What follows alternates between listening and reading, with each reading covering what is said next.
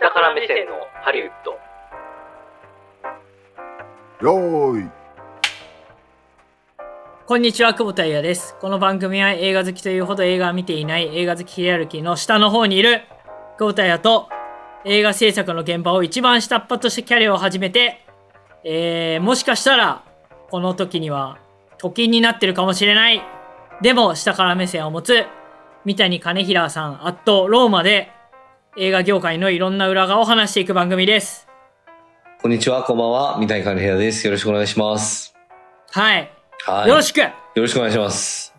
あの、ビットーリオさんね、ちょっと最近、あの、ちょっと体調崩しちゃったみたいで、すいませんね。なんか代わりに私が出る形になって、申し訳ないです。何を、何を言ってるのあの、先週のね、先週のローマにいるゲストっていうので、はい。いましたけれどあもれ、。めあれ三谷、三谷騎士でしょまあ、ぶっちゃけそうなんですけどね。ね え、あの、おどこ、落としどころのない、そうですね。あの、落としどころを決めない話、そうですね。もうすぐや、すぐやめようと思ったもんね。いやいやいや、まあ、いきなり振られて、ね、っていうのもありますけど、まあまあまあ、でも、あの、腕磨きます。ありがとうございます。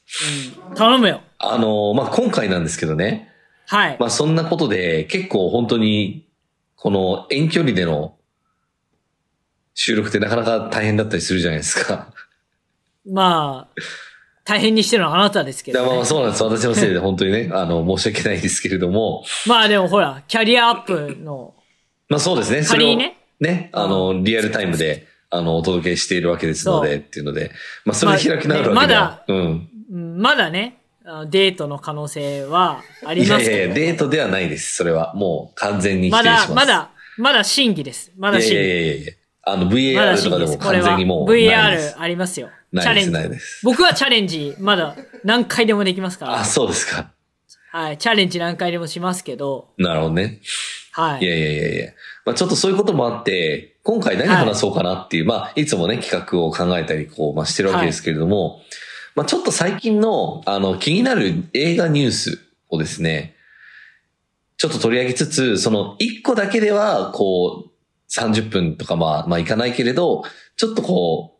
気になるよねっていう、そういうニュースをですね、ちょっと詰め合わせてお届けしたいなっていう、そういう魂胆でございます。なるほど。なので、あのー言ってみればですね、あの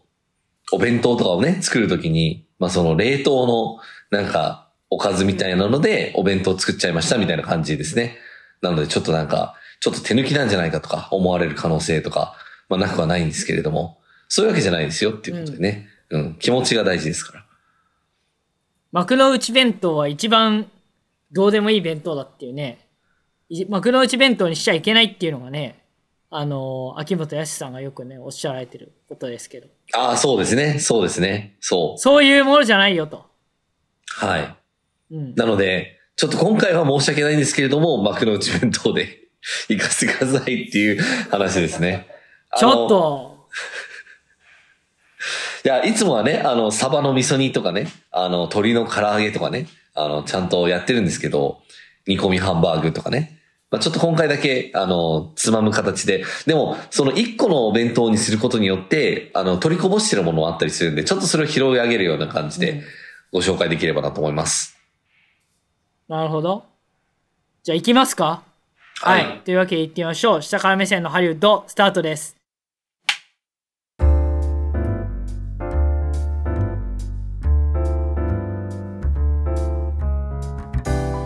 はい、というわけで、はい。えっ、と、まあちょっとね、ここ数年ぐらいの、あのー話とかで、えっ、と、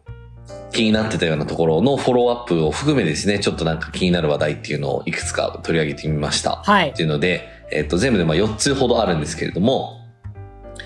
えー、1個目の話題、これ懐かしいですね。えっ、と、ウィル・スミスの奥さん、2016年から別々に暮らしていたことを告白っていうね、あの話なんですけれども、 これなんか急にゴシなんだよゴシッピーな感じですけれども。うん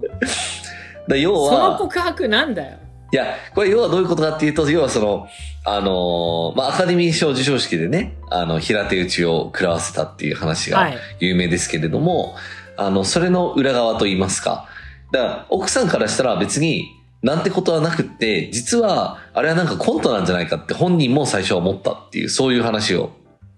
あの、最近出た、まあ、インタビュー番組で話してたんですけれども、で、まあ、その流れの中で、だから、まあ、ウィリとはもう本当に2016年からも別々に暮らしていると。だからもう別にもう夫婦だけど、まあ、そんなに、なんて言うんでしょう。一緒に暮らして、なんかっていう、そういう家族の手はもうほとんどなしてないよっていう、まあ、お互い自由恋愛だよね、みたいな、まあ、スタンスの人たちだったりするので、まあ、そういう状況でしたっていうのが一個ありましたと。だから、あの時の平手打ち事件は、そのなんか夫婦の愛用みたいな感じというよりも、なんかもっと違う要因があるんじゃないのっていうのが、こう、ちょっと浮き彫りになるような、そういう話ですね。なるほど。うん。何だったんですね、あれ。いや、本当にね。 いや、まあでも一応やっぱりウィルさんとしてもね、やっぱその奥さんの尊厳っていうのをまあ保ちたかったんですかねっていう気もしますけれども。まあでもなんかすごくこう、夫婦的なことを、あ、夫婦愛だとか言う人もいたけど、実はそんなことはなかったよっていうまあ告白がありましたっていう話。はい。非常に習慣史的ですね。非常に、あの、そうですね、週刊女性とかにありそうな感じのね、はい、でした。えっ、と、次の話題なんですけれども。はい。 えっ、と、ストライキがですね、まあ、この最近起きてるんですけれども、まあ、ちょっとあの、いろんなね、割と大きな動きがあって、あの、実は、あの、脚本家ストライキのね、もう一応、保障内容は妥結して、で、あの、脚本家組合の中でですね、一応、まあ、その採決を取って、まあ、ほぼ満場一致、まあ、9割以上の、まあ、はい賛成で、えっ、と、それはまあ、承認されて、で、まあ、正式にストライキは終わったんですけれども、えー、片やですね、えっと、脚本家組合じゃなくて、えっと、俳優組合の方ですね。こっちのストライキは、まあ、あの、今週いっぱいですね、結構まあ話し合いがずっと続けられてたんだけれども、やっぱちょっと交渉は決裂したっていうので、まあもう一回また仕切り直して、えーやりましょうっていう展開が実はありました。で、なるほどまあ、こんなストライキの話をずっと話してるとですね、まあもう自分が本当にストライキ専門家みたいな感じになってしまうので、うんちょっとあんまりそこ専は。門家だと思思ってますよ、僕いは。やいやいやいや。なので、あの、ストライキが終わったら仕事がなくなるっていうことなんですけれども、うん不思議な話で。えっ、と、ちょっとそれはだから、その印象はあんまりつけたくないなっていうので、まあちょっとちっちゃなトピックとしてはいスト評論上げさせていただいております。はい。で、どういうトピックかっていうと、まあ、そのスト関連で、その組合の交渉相手ですね。あの、だ各、えー俳優組合も脚本家組合もそうなんですけれども、相手にしている、まあ、その全米制作者、まあ、協会的なやつがあるんですね。まあこれが、あの、AMPTP っていうことで、えっ、と、最後、えっ、と、モーション、アソシエーションオブモーションピクチャーテレビジョンプロデューサーズっていうふうに書いてあるんですね。うん、ちょっとわかんなかったけど。 アクションモーションピクチャーえっ、と、アソシエーション・オブ・モーション・ピクチャアソシエーションーミクチテャーレビジピクチャョーン・プロデューサーですね。テレビジョンプロデューサー。うんはい。っていうのがあるんですけれども、うん。えっ、と、それのね、プロデューサーっていう言葉がすごくこう、誤解を招くんじゃないかっていう。要はだから、ほ例えばまあ私みたいなのは全然ね、風みたいなプロデューサーですけれども、その、交渉相手を難航させてる相手がプロデューサーだっていう印象をどうしても受けてしまうと。う。ほう。だから別にプロデューサーがあくまでそれを、そのね、なんか、例えばじゃあ賃金上げてくれっていうのを否定してるわけじゃなくて、うん。あの、あくまでそれは制作者、まあそのお金を出す主体としての、まあ制作者、プロデューサーっていうことなので、ちょっとそれはちょっとあの、会社とかそういう感じにしてくれないかっていう、そういう、あの、署名運動が実は行われてて、で、それにまあ業界内の、まあその約2000人ぐらいのプロデューサーの賛同が得られているっていう、そういう話があります。ええだからまあその名前をね、ちょっとなんかプロデューサーっつったらなんかさも、まあ我々が悪いみたいな感じになってしまうと。うん。でもそれはちょっと違うよね。だってあくまで企画を実現して、あの、取りまとめようとしてる立場がプロデューサーなんだから、あの、まあもちろん出資者としてのプロデューサーっていう立場はあるけれども、ちょっと語弊を招くからちょっとそれは変えてくれっていうそういう話がござったりしております。うん。これは、本当にこんな、こんなことがあるんですね。だまあそうですね、そうですね。あの、何でしたっけ、その名前変えたから今時意味ないじゃんっていう話って、あの、日本の業界だとあったと思うんですけれども、まあこれは割とちゃんと意味がある変更になるといいなって個人的には思ってます。なんか誤解を与えそうなさ、組織名とか団体名とかってあるのかねまあそうですね、誤解を与える。うーん、まあ、一つ言うと、例えばプロデューサーズギルド・オブ・アメリカっていうのがあるんですけど、PGA っていう、はい。まあなんかゴルフみたいな感じの、あれですけれども、そうね あの、あそこツアーみたいなね。そう。あそこは、えっと、実は労働組合ではないんですね、厳密に言うと。えー、でもなんかさもギルドっていう形で組合っていうその言葉を使ってたりしてるんでうん、ちょっとまあ誤解を招くよねみたいなそういう話はあったりします。だから、その、いわゆる正式なアメリカの憲法上認められている労働団体ではないっていうことなんですよね。うんうんうん。で、まあそれはなんでかっていうと多分そのプロデューサーっていう仕事自体が、その別に労働者っていうことではなくて、むしろ、まあ自らがこうね、あの企画を立てて仕事を作っていく側の立場であるはずだからっていうので多分そういうことになってると思うんですけど、まあそういう話もあったりしますね、ということですね。うーん日本だと誤解がありそうなやつって何かありますかねなんだろう誤解案外難しいですね。あの、僕すごい、僕すごい気になったのが、例えば、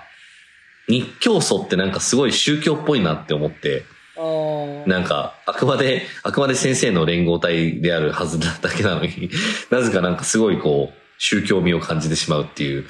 ちょっと、はい、印象が受けたりしましたね。帰国史上あるソあフるト的なバン感じクソフトバンクあソフトバンクね。銀行じゃないよっていう確かに。まあそのソフトをね、扱うバンクっていうよりはね、でもむしろ今はもうなんか投資みたいな、投資会社みたいになってますけどね。うん、うん。あれ、オトバンク、オオトバンク銀行じゃないよみたいな。音の銀行ですか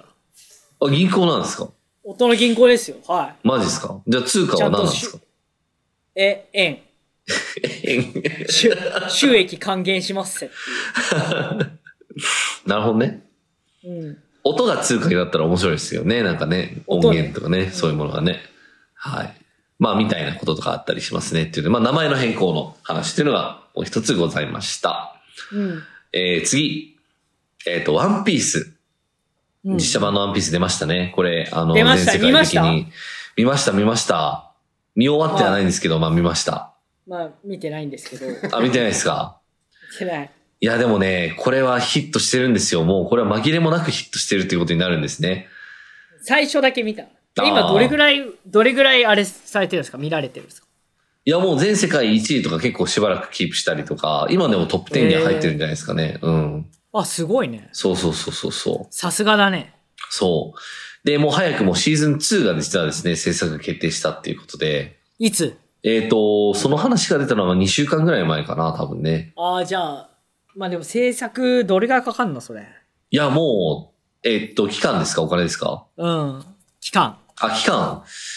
まあそうですね、多分、まあでもある程度、その、シーズン2が作られることを見越して作られてると思うんで、脚本とかは多分ある程度あって、多分まあ1、2年ぐらいで出来上がるんじゃないですかね。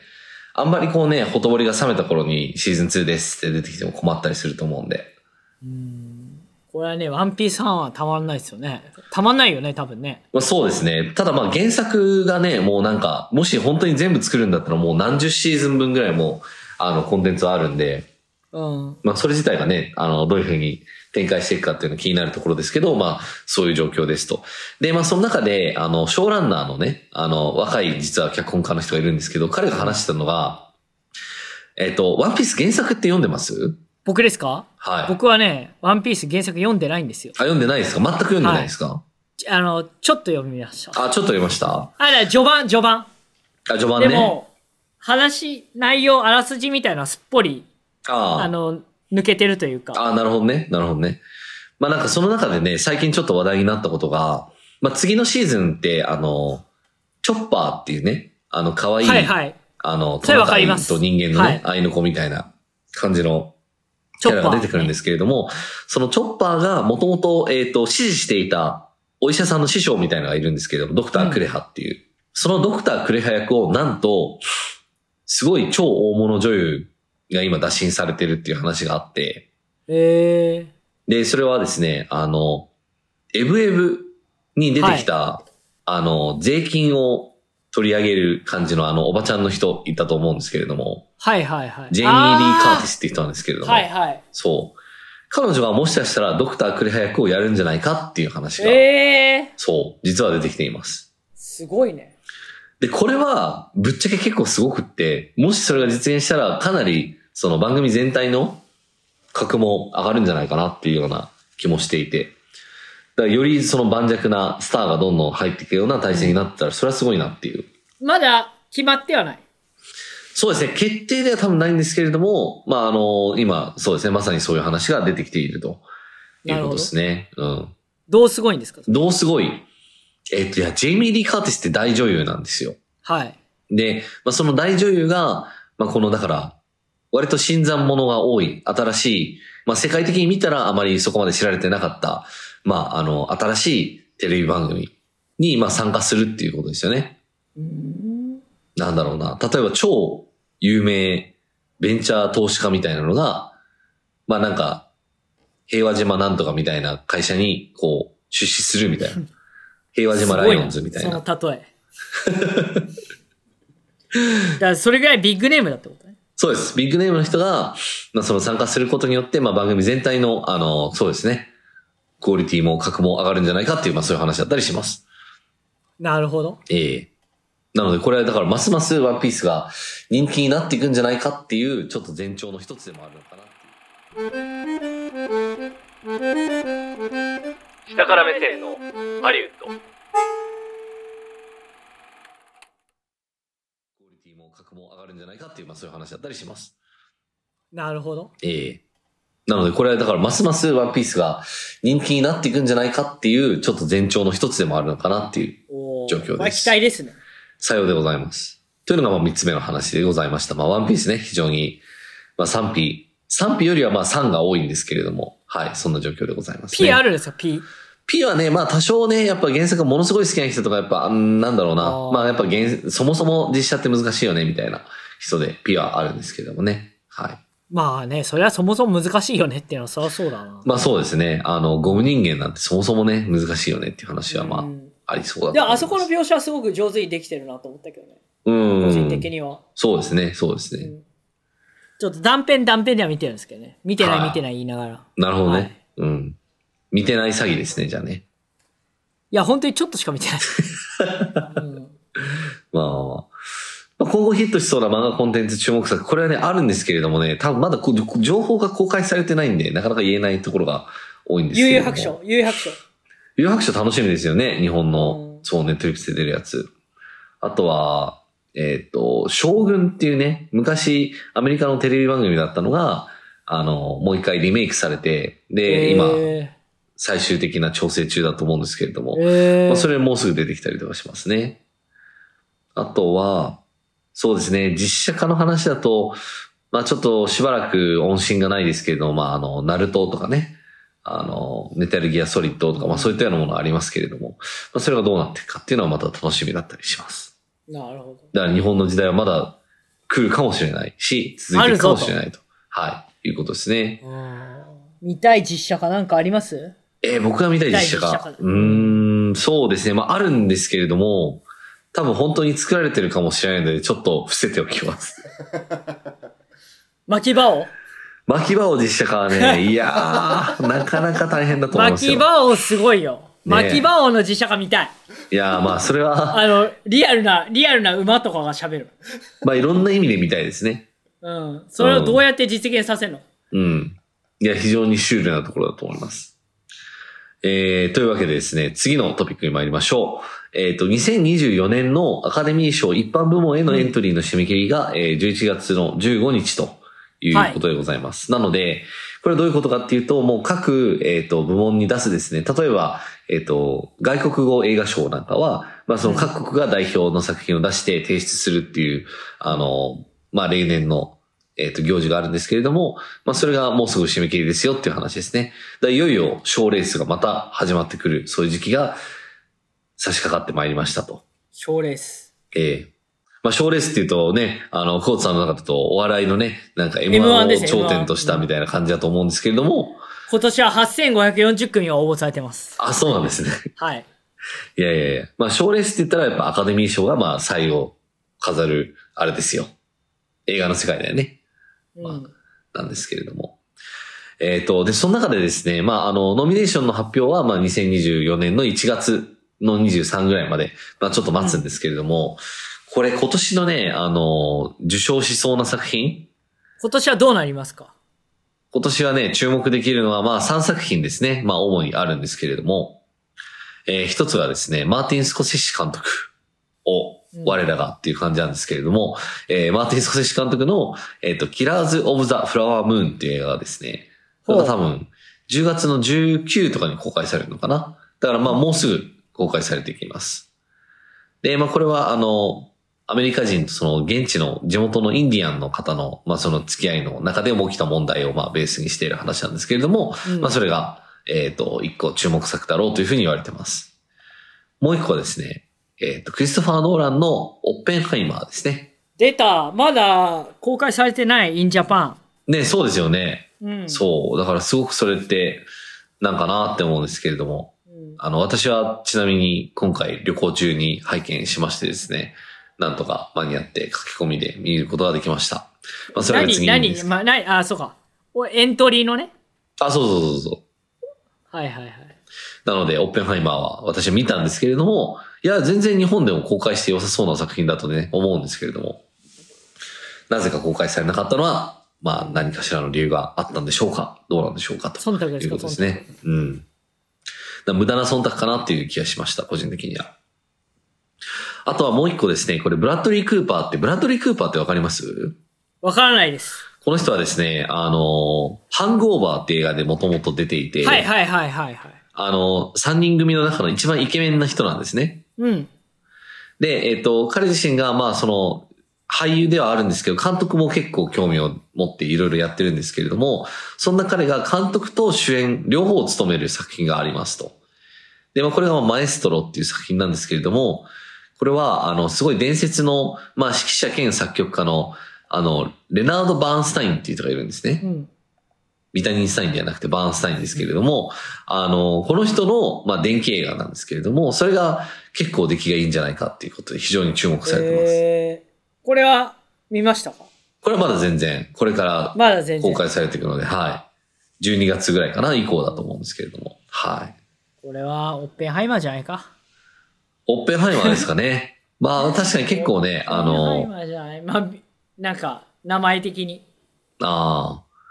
10部門受賞とかね、なったら面白いかまあ、もあしれないですけどと、ね。なんかさ、ね、ご時世的にもう終わんないでしょ、今の。なかなか。終わんないって何がですか中東のね。ああ、そうね。んうん。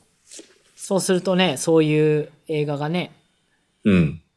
撮りやすいかもしれないね。かもしれないですね。そうですね。うんはい。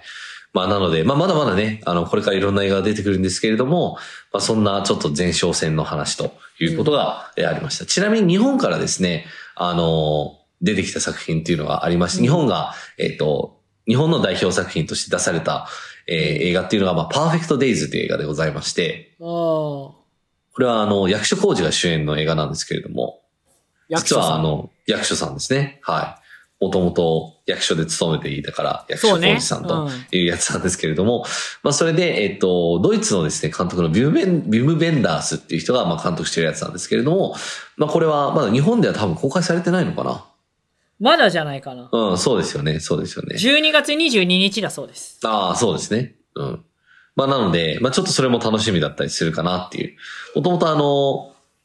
役所広司さん、この映画で、えっ、と、カンヌでですね、あの、賞を取ってるんですけれども、へーまあちょっとそこは、はい、そうですね。非常にだから、なんか、あんま我々聞いてなかったですけれども、結構意外とめっちゃさ話題になりそうな作品かもしれないですね。これでもちょっと面白そうですね。うん。なのでちょっと注目して、まあ見ていきたいかなというふうに思います。はい。まあみたいな感じでですね、あの、いろんなニュースっていうのが日々出てる中で、ちょっと取り上げてみたいなって思った、まあちょっとゴシッピーな話とか、まあちょっと現在の全体の状況ですね、うん首都関連のことだったりとか、えーいろいろ取り上げさせていただきました。という感じでございます。ちなみに、あの、ローマニュース教えてください、ローマニュース。ローマニュースでこっすからはね。ああその、うですね NHK の全国にまず今やったでしょ全世界向けの。はい。はい。じゃあ、あここから地方のニュはース地みたいな域ニュースですってやつ。福井県の人は福井県みたいな。だから今、あなるほどねあなた、ローマにいるわけですから。そうですね。はい。ローマニュースはね、ローマ結構街がね、散らかってるっていうか、ちょっと汚い感じがしますね。それニュースじゃねえだろ。ローマ、街が散らかってるっ て。なんだそりゃ。いや、なんかね、あいやもう歴史的建造物とか超いっぱいあって、まあそれはもうものすごい迫力があるんですけれども、なんかそれを維持するための予算とかあんまないのかななんか結構ね、どんどんくすんでいってるような印象があるんですよね。だからなんかバスとかのなんか煙とかそういうやつとかで、せっかく本当はすごい白かったものとかが、ちょっと茶色だったり灰色的な感じになったりしてるんじゃないかなっていう、ちょっとそういう印象は非常に受けましたね。あとはあの、久保田さんに個別に連絡したんですけど、あの、地下鉄の、あの、駅のプラットフォームが汚いんじゃないかっていう話をして、あー、そうね。あの、ウィーンとかと比べてもらったけそど。うそうそうそうそうそうすそう。ごかったねなんか全然違うなっていう、なんかすごい、ちょっともう、いるだけでちょっと怖いような雰囲気がするよううなんローマの地下鉄なんですけれども、ちょっとそれは全然思ってたのと違うなっていう感じはありましたね。ロっていーうのマがの地下鉄はずっと何時までは終電あるんですかいや、終電がでもこれ早くって、路線によって9時半とかだったりするんですね。ま、 やばいじゃ ん。そう。で、9時半にし、あの、一応終電があるんですけれども、その後に、その同じ路線の範囲を、まあ、バスが走るっていう、そういう、なんか仕組みがあって、だから、うんだから9時半以降だったら、普通にバスに乗って、まあ、その地下鉄に乗るような感覚で、まあ、いろいろ乗っていくっていうのは実はあるっぽいですね。なんでそうなってるのかはわかんないですけど。なんか日本の深夜、深夜バスを除けば日本とちょっと逆っぽい感じしますね。あ、そうですね、そうですね。うん。で、逆にウィーンなんかは、あの、深夜バス、深夜電車っていうのは結構走ってたりしてて、特にはい週末とかは、あの、午前1時とか2時とか3時とかでも全然走ってたりするっていう。えー、そう。だから全然ウィーンの方がいいなって、今回印象としてはまあローマは受けておりね、ます。はローマは映画のね、プレゼンなのか、まあハネムーンなのかよい。くいやわいかや、らプない、レゼンです、プレゼンでプレす。何言ってんすかプレゼンです、プレゼンです。いやいやなんで聞こえないふりをしてるんですか ねあ怪しくしてる理由がね、やっぱり、あの、前回の収録はウィーンにいますって言って、思いっきり背景も顔も出してたんですよ。あー皆さんねはいはい今回、収録で一つだけ、これまでずっと言ってなくて違ったことがあるんですけど、はい。それはなんと、はい。今回、はい。三谷氏は、うん。なぜかなるほど、分かったぞ。顔と背景を出してないんです。分かったぞ。皆さん、これはほら、分かったぞ。分か皆ったぞ。さんやばいな。いや皆さん、こわかりれましたはよほら、ねうん。今映してますけど、今映しましたよ。それは、そういうことを言うのであれば全然もう。いやいやいやいや、うん。でも、これは、そういう状態にして映した可能性あります。やべえ。クソリフみたいな感じの、さ終わり方をされましたけれどもね。いや、あの、そんなことはないです。全然、あの、普通に、はい、仕事で来てるんですけれども。確かはにい。仕事感ある部屋ですね。はい、そうですね。はい、荷造りもしてます。はい。はい、えー、そんな状況でですね。はい。ちょっとあの、幕の内弁当的になってしまいましたけれども、ちょっとこれをしていただければと思います。ちなみに最後、私から本郷三丁目ニュース。はい。あの、なぜかうまそうなのに、必ずそこに入ると、潰れる区画がある。店が潰れる区画がある。えー、これは、またいずれご紹介します。それは、はいニュースというよりトリビアですね。トリビアはいですありがとうございます。はい、2箇所ではえ本郷にあります。はい。はい。では、エンディングに参っていきましょう。えーポッドキャストをお聞きの方は番組登録をお願いします。えーまた番組へのお便り感想は、ポッドキャストの概要欄と番組公式のツイッターからお便りフォームの案内が出ていますので、はい。ぜひぜひご確認ください。あ、ツイッターじゃなくて X ですね。 X。 X。はい、えー番組の X ですね。こちらは下から目線のハリウッド、もしくはアットマークしたハリで検索。えーあとは番組のハッシュタグ、ハッシュタグしたハリっていうのがありますので、えーコメントとかどしどしお寄せください。はい。というわけで次回もお楽しみに。お相手は久保田彩と、みたいに金平でした。